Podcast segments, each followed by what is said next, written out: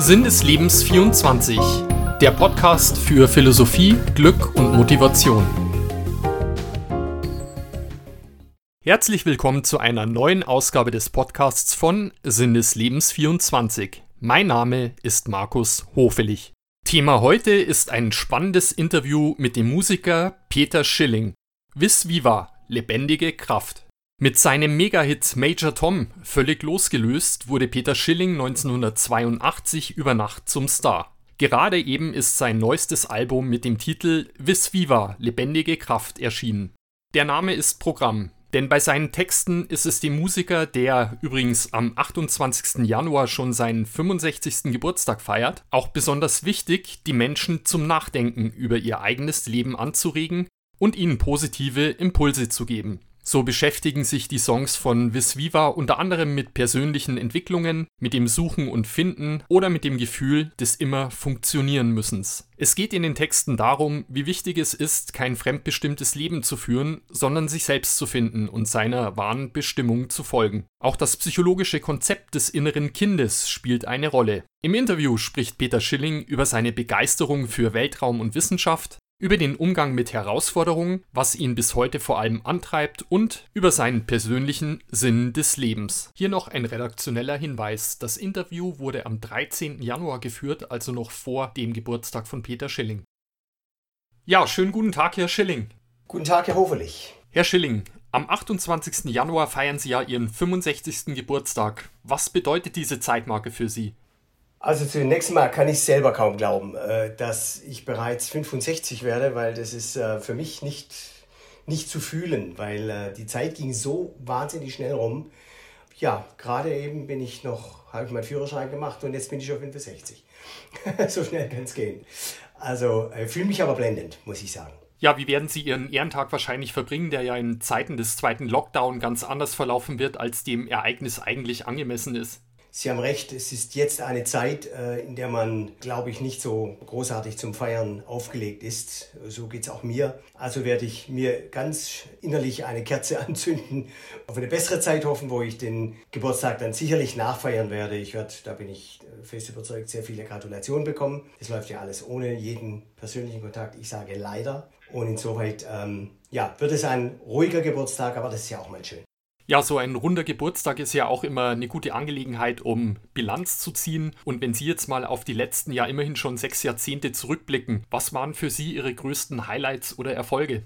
Ach, das ist, Erfolg definiert sich natürlich nicht immer nur über kommerziellen Erfolg oder über plötzlichen Ruhm und großen, riesengroßen weltweiten Erfolg. Von außen betrachtet, die kleinen Erfolge, die einen selber natürlich auch sehr erreichen. Man denkt an Lebensphasen zurück, die einfach super liefen, wo es wirklich ganz toll war. Man denkt zurück an, an Lebensphasen, wo es dann ein bisschen schwieriger wurde. Das ist aber für jedes Leben normal. Ich kenne keinen Menschen, insbesondere auch keinen Künstler, der linear immer durchgegangen ist, wo alles immer nur nach oben ging. Das gibt es nicht und äh, das macht das Leben am Ende ja auch aus. Ne? Diese Spannungen, das ist es ja. Keimzelle ihres Erfolgs war ja sicherlich auch der legendäre Hit Major Tom.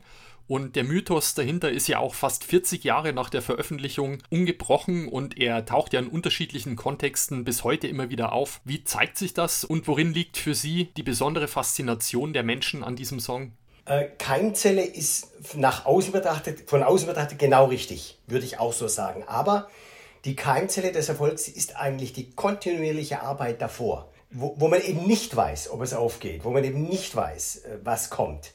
Äh, Im Nachhinein betrachtet ist ganz klar, da weiß man es. Aber wenn Sie elf Jahre, zwölf Jahre vor dem Erfolg bereits anfangen, ernsthaft dieses Geschäft zu betreiben, indem Sie verzichten, indem Sie den Weg einfach gehen, dann sehe ich persönlich für mich da die Keimzelle. Was den Song so ganz besonders macht, und das konnte keiner vorher wissen, ist diese Kontinuität, diese Konsistenz, wie dieser Song Generationen mittlerweile erreicht und begeistert. Und das sieht man jetzt wieder bei Eva Max. Ich meine, das ist ein anerkannter Weltstar mit einem Welthits. Das Produzententeam hat angefragt und haben den Refrain für Born to the Night genommen, für einen Song auf dem Album.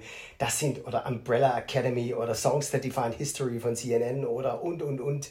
Breaking Bad sind wir auch dabei und äh, in vielen anderen weltweiten Serien, Fortwerbung, ähm, was weiß ich. Es ist eine ewig lange Liste und das ist auch toll und sehr, sehr ehrenhaft für mich. Der Satz, Hollywood ruft an, äh, stimmt bei uns. der ist bei uns Realität. Ja, und das ist natürlich eine ganz großartige Sache. Jeder Lebensweg besteht ja aus einem Wechselspiel von Höhen und Tiefen. Was waren für Sie persönlich Ihre größten Tiefpunkte und vor allem, wie ist es Ihnen gelungen, diese Herausforderungen zu meistern?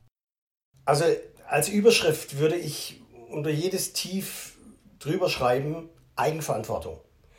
Das heißt, nie die Ursache für Wege, die nicht so laufen, wie man sie sich selber wünscht, bei anderen zu suchen, sondern bei sich selbst. Denn man ist selber Ursache und Wirken dessen, was man tut und äh, hat, mit den Ergebnissen zu leben, die man selbst produziert. Und da ist, wie gesagt, der Blick auf sich selbst der allerwichtigste. Und das hat mir immer geholfen. Und was würden Sie anderen Menschen raten im Umgang mit Herausforderungen und schwierigen Lebensumständen? Jeder Weg in jede Krise eines Menschen hat wie jeder Mensch auch seinen eigenen Fingerabdruck. In eine Krise führen tausend Wege und aus einer Krise raus 2000 Wege. Das heißt, da gibt es eigentlich keinen pauschalen Rat, den man geben kann, außer den, hör nicht auf mein Geschwätz. das war jetzt witzig gemeint. Also äh, hör auf dich selbst, übernehmen, wie ich schon sagte, übernehmen die Verantwortung für das, was du tust, zu jedem Zeitpunkt deines Lebens. Dann werden die Krisen auch vorbeigehen. Das ist fast wie ein Naturgesetz. Also nur wer es immer auf andere schiebt, der kommt keinen Millimeter weiter. Ja, wenn man genauer auf ihr Leben und ihr Schaffen schaut, dann fällt ja auf, dass die Themen Weltraum und Wissenschaft sie ja von klein auf begeistert haben. Worin liegt für Sie die besondere Faszination an diesem Thema?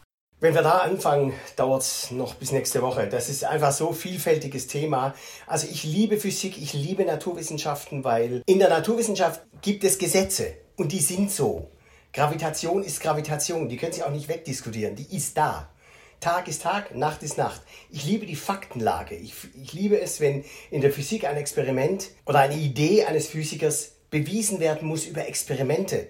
Dr. Lesch, der berühmte Astrophysiker, sagt, äh, hat mal den Begriff geprägt des sich emporirrens. Und das finde ich eine wunderschöne Metapher. Gilt auch für das Leben. Man irrt sich empor. Nur am Schluss müssen ein paar Entscheidungen mehr richtig als falsch gewesen sein. Und ich liebe das an der Physik über alles. Und am Weltraumuniversum selbst ist es relativ einfach zu beantworten, finde ich. Sie schauen ins Weltall, sehen den Sternenhimmel und Sie wissen ganz genau, den Sternenhimmel, den ich da sehe, den gibt es schon lange nicht mehr. Ich schaue in die Vergangenheit. Und da gibt es das Deep Field Aufnahmen von Hubble. Die haben die, das Weltraumteleskop auf einen Punkt gerichtet, auf einen dunklen Punkt. Und dann eine ewig lange Belichtungszeit eingestellt. Die einen sagen zwei Tage, die anderen sagen zwei Wochen. Ich weiß es am Ende nicht, aber jedenfalls elendlang. Was ist dabei rausgekommen?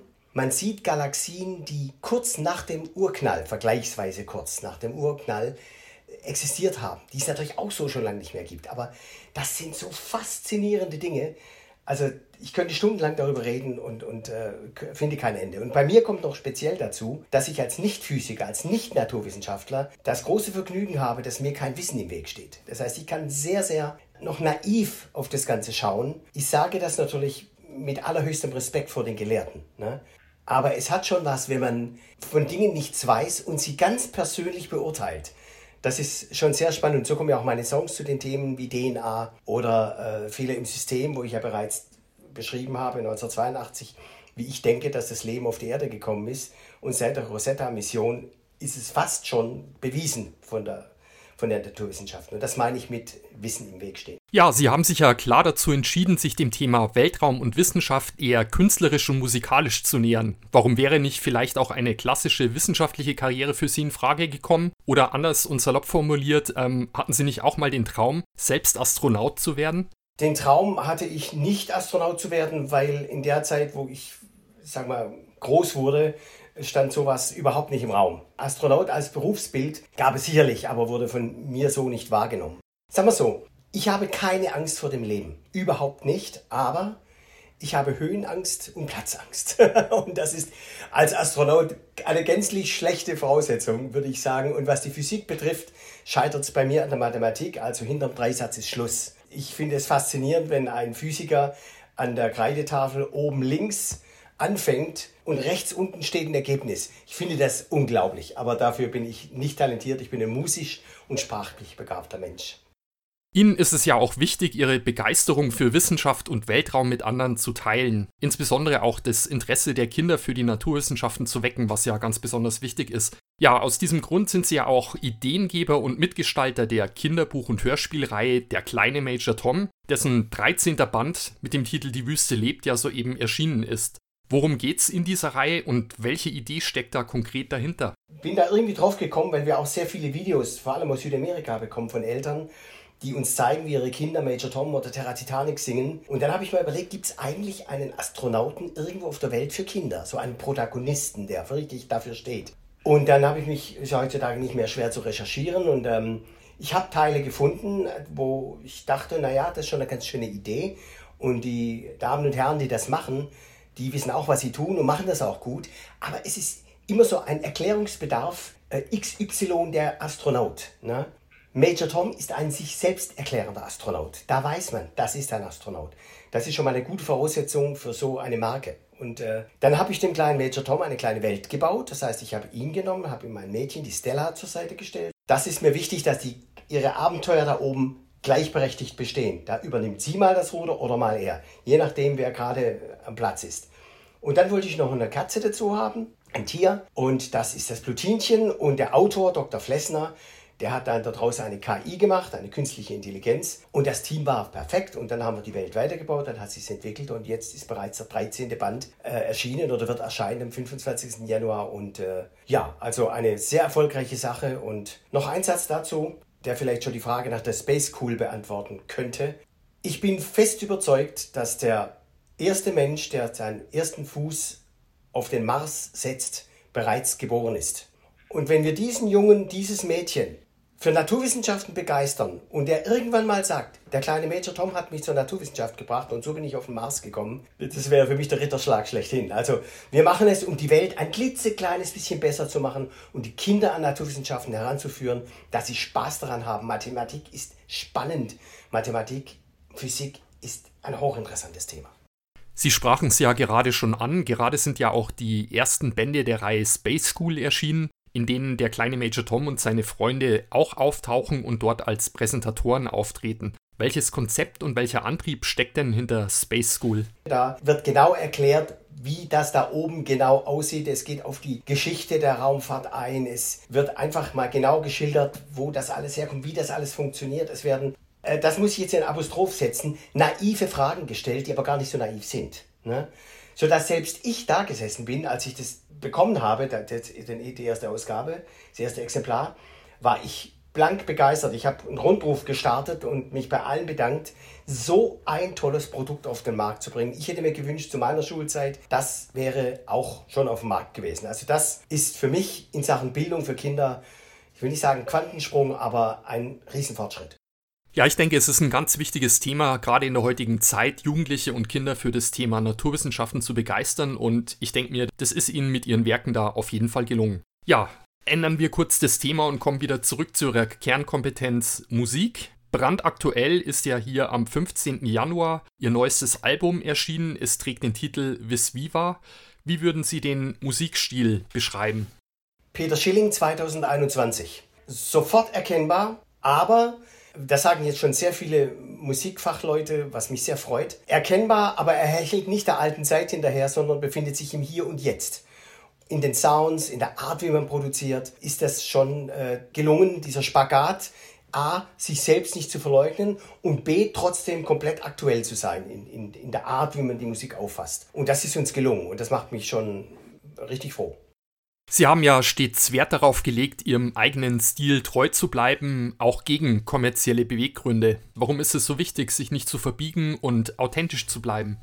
Authentisch zu sein ist das A und O, denn das wollen die Fans, das wollen die Leute draußen, die wollen dich kennenlernen, die wollen wissen, wie du bist, wie du denkst und dann bist du auch ein Original und nicht die Kopie irgendeines anderen. Wenn ich sage nicht kommerziell, heißt das nicht, dass ich nicht gerne kommerziell erfolgreich wäre. Nichts lieber als das aber ich, ich äh, verkaufe nicht meine Idee. Ich zahle keinen Preis dafür, nicht den Preis meiner selbst. Ich will da auch musikalisch den Weg gehen, natürlich, den ich gehe. Natürlich sagen ähm, viele, deine Themen sind zu schwierig und du musst das kommerzieller gestalten. Und dann sage ich, nein, meine, meine Fans verstehen das. Die gehen auf die Texte zu. Hört euch mal die Texte an. Willkommen in der Zukunft. Das ist gesungene Zukunftsforschung. Ne? Und äh, das ist spannend. Und wenn ich es spannend finde, nur dann kann ich die Leute dazu bringen, es auch spannend zu finden. Und ich finde es nicht mehr spannend, wenn ich plötzlich anfangen muss, äh, irgendwie mich zu verklausulieren. Ja, und eine Frage, die sich jeder stellt, denke ich mal, ähm, wie gestaltete sich die Produktion in Zeiten der Corona-Pandemie? Wir leben in einer Zeit, wo man die Musik digital konsumiert, per Download, Stream. Und wenn man eine CD möchte, kann man die sich zuschicken lassen. Und so war auch die Produktionsform, wobei wir das Album noch vor Corona fertig hatten. Ne? Aber wir produzieren da mit der Band für YouTube äh, Videos und das funktioniert aus, ausschließlich über den digitalen Weg und das funktioniert hervorragend. Und das ist sogar für mich eine neue Kunstform geworden, äh, mit den Jungs zu telefonieren und dann macht jeder das, wie er es für richtig hält und danach bauen wir es zusammen. Das hat definitiv auch kreativ was bewegt. Und welchen inhaltlichen Fokus legen Sie in diesem Werk? Wofür steht der Titel Vis Viva, lebendige Kraft und aus welcher Sprache stammt er? Es ist lateinisch heißt eben Visiva und dahinter steckt auch die Keplersche Umlaufbahnberechnung. Sehr, sehr komplex, sehr kompliziert. Glattes Eis, ich muss mich da gleich wieder zurückziehen, weil da geht es wirklich knallhart um Mathematik. Und ähm, das ist aber nicht der Teil, der mich dazu gebracht hat, das Album Visiva zu nennen, sondern tatsächlich die Begriffsfindung der lebendigen Kraft. Und das ist gerade in diesen Zeiten, finde ich, ähm, ist lebendige Kraft doch das, worüber wir ständig reden. Ne? Gut, der Beweggrund, ich konnte ja nicht wissen, dass so eine Pandemie auf uns zukommt, aber das passt in die Zeit, glaube ich. Bei den Texten Ihres neuen Albums fließen ja auch viele psychologische Aspekte mit ein. Wie wichtig ist es für Sie, die Hörer nicht nur zu unterhalten, sondern sie auch zum Nachdenken über ihr eigenes Leben anzuregen? Grundsätzlich ist Kunst und Musik dazu da, Menschen anzuregen, in, in Fantasien in ihnen auszulösen, vielleicht kleine Antworten auf Fragen zu geben oder zumindest äh, dass man die Frage als Zuhörer formulieren kann, was man vorher vielleicht nicht konnte. Und bei Alles an dir ist es eben die Reise zum, zum Ich äh, und beschrieben. Oder bei Symmetrie ist es, ähm, Sie müssen sich vorstellen, wäre im Urknall ein Teilchen anders gelaufen, als es gelaufen ist, gäbe es uns nicht. Das heißt, in dieser unglaublichen Energie, die da drin liegt, geht es trotzdem ums Detail. So etwas. Oder 8 Milliarden Astronauten es gibt dieses berühmte Foto Pale Blue Dot von Voyager 1 von Carl Sagan, der die umgedreht hat und mal von fast vom interstellaren Bereich heraus ein Foto gemacht hat. Da ist die Erde ein Pixel, ein einziges kleines Pixel. Wenn man sich vorstellt, da leben wir. Ich sehe keinen Notausgang, ich sehe keine Ersatzerde, ich sehe nur das. Und äh, darüber habe ich dann geschrieben, wir sind also alle 8 Milliarden Menschen, die es jetzt mittlerweile auf der Erde gibt, wir sind alle Astronauten. Wir fliegen in einer unglaublichen Geschwindigkeit durchs All, keiner merkt's. Der Song Mechanik meines Herzens, der ja als Vorabsingle des Albums schon Anfang Dezember veröffentlicht wurde, der erzählt ja vom Gefühl des sogenannten Funktionieren-Müssens, von persönlichen Entwicklungen, vom Suchen und Finden. Was hat Sie zu diesem Text inspiriert und was ist für Sie hier die Kernmessage? Genau das, was Sie gerade gesagt haben, ist die Kernmessage, nämlich zu sagen, man, ab irgendeinem Alter, das denke ich mal, geht nicht nur mir so, äh, fängt man an, ich sag mal, ich habe immer nur funktioniert ich, ich bin ein Rädchen im Getriebe. Was mache ich da eigentlich? Ne, ich bin natürlich jetzt selber in, in der glücklichen Lage, mein Leben weitestgehend selbstbestimmt gelebt zu haben. Ich konnte Musik machen, durfte immer das, was andere als Hobby machen, hauptberuflich machen. Aber es geht einfach darum, äh, mal kurz nachzudenken, wie funktioniere ich, wie funktioniert das um mich herum. Äh, manchmal stockt der Motor und äh, ja, und das soll auch zum Nachdenken anregen und vielleicht, wenn man dann abends mal da sitzt, ein bisschen sinniert darüber, das, glaube ich, immer ein bisschen Luft holt, ein bisschen stoppt, das, glaube ich, tut ganz gut manchmal. Und die Zeiten dafür sind ja sehr geeignet. Bei dem Song Alles an dir spielt ja das tiefenpsychologische innere Kind eine tragende Rolle. Was fasziniert Sie persönlich an diesem Konzept und warum ist es für viele Menschen ein so wichtiger Schlüssel für den eigenen Lebensweg? Der Mensch besteht aus meiner Sicht aus einem kompletten System. Von Beginn an bis zum Ende des Lebens. Da kann man nichts rausnehmen, fragmentieren und sagen, das hat es in meinem Leben nicht gegeben, das hat es in meinem Leben nicht gegeben. Das kann man nicht sagen. Das ist, sind alles Zusammenhänge, die ineinander greifen. Und diesen Zyklus darzustellen, das war meine, mein Interesse bei äh, Alles an dir. Ja, einen sehr inspirierenden Text hat, finde ich ja auch ihr Lied Hologramm. Da geht es ja darum, dass es keine lebenswerte Option sein kann, an sich selbst und seiner eigentlichen Bestimmung vorbeizuleben. Und da stellt sich die Frage, warum leben denn Ihrer Meinung nach so viele Menschen fremdbestimmt, werden also eher gelebt, als selbst zu leben? Und vor allem, wie wichtig ist es, sich selbst zu finden und seiner wahren Bestimmung zu folgen? Ist das nicht möglicherweise sogar Teil des Sinn des Lebens, dass man äh, sich selbst lebt, sich äh, nicht immer alles nachmacht äh, oder den bequemen Weg geht, dass man mal aus seiner persönlichen Komfortzone herausgeht? Denn da fängt das Leben ja erst an. Wenn ich mich ständig zurückziehe und sage, ach ja, das finde ich gut, da fühle ich mich wohl, ich will eigentlich keine Veränderung zulassen, dann ist das im Grunde genommen bereits ähm, kein guter Weg. Und äh, so gesehen, sei nicht ein Hologramm von dir selbst, sondern sei du selbst. Ja, Herr Schilling, jetzt würde ich gerne noch eine sehr persönliche Frage stellen, und zwar, was treibt Sie persönlich denn im Kern an? Und vor allem, woher nehmen Sie all diese Kraft und Inspiration für Ihre zahlreichen Projekte? Wenn einem etwas Spaß macht, kostet es keine Kraft. Dann will man das tun. Es würde mich eher Kraft kosten, es nicht zu tun, muss ich ehrlich sagen. Insoweit äh, äh, fühle ich mich pudelwohl in dem, was ich tue. Und hätte ich einen anderen Job, würde ich das nebenher machen. Aber ich habe das große Glück, dass ich das hauptberuflich tun darf. Und insoweit äh, ist auch vielleicht noch wichtig anzumerken, ich, ich liebe Musik. Ich habe niemals irgendetwas gemacht wegen Geld oder sowas. Oder ich wollte immer der Sache wegen die Dinge tun. Und das hat sich bei mir oder verstärkt sich im Alter eher noch. Ne? Insoweit äh, kostet mich keine Kraft und wo man spielerisch mit den Dingen umgeht, da kommen auch automatisch die Ideen. Und was sind jetzt so die nächsten wichtigen Ziele auf Ihrer Agenda? Ja, jetzt steht mal das, das Album im Fokus. Das äh, muss jetzt oder muss oder darf äh, jetzt veröffentlicht werden und ich bin wahnsinnig glücklich drüber. Wenn mir also einer mit 18 gesagt hätte, dass ich mit 65 so ein Album veröffentliche, wow, da hätte ich schon äh, mächtig stolz auf mich gewesen damals. Jetzt mittelfristig geht es wieder um Musik, geht es äh, für YouTube um, um neue Videos. Und dann haben wir natürlich noch neue Projekte, über die ich aber nicht reden möchte, weil ich liebe es, über Dinge zu reden, wenn sie vorliegen und nicht, wenn man sie plant. Insoweit kann ich die Frage nur sehr unvollständig beantworten. Ja, dann kommen wir auch schon zur Abschlussfrage, die ich jedem Interviewpartner stelle, und zwar, was ist für Sie der Sinn des Lebens? Und zwar einmal generell und speziell für Sie persönlich. Diese Fragen füllen Bücher, Bücherregale.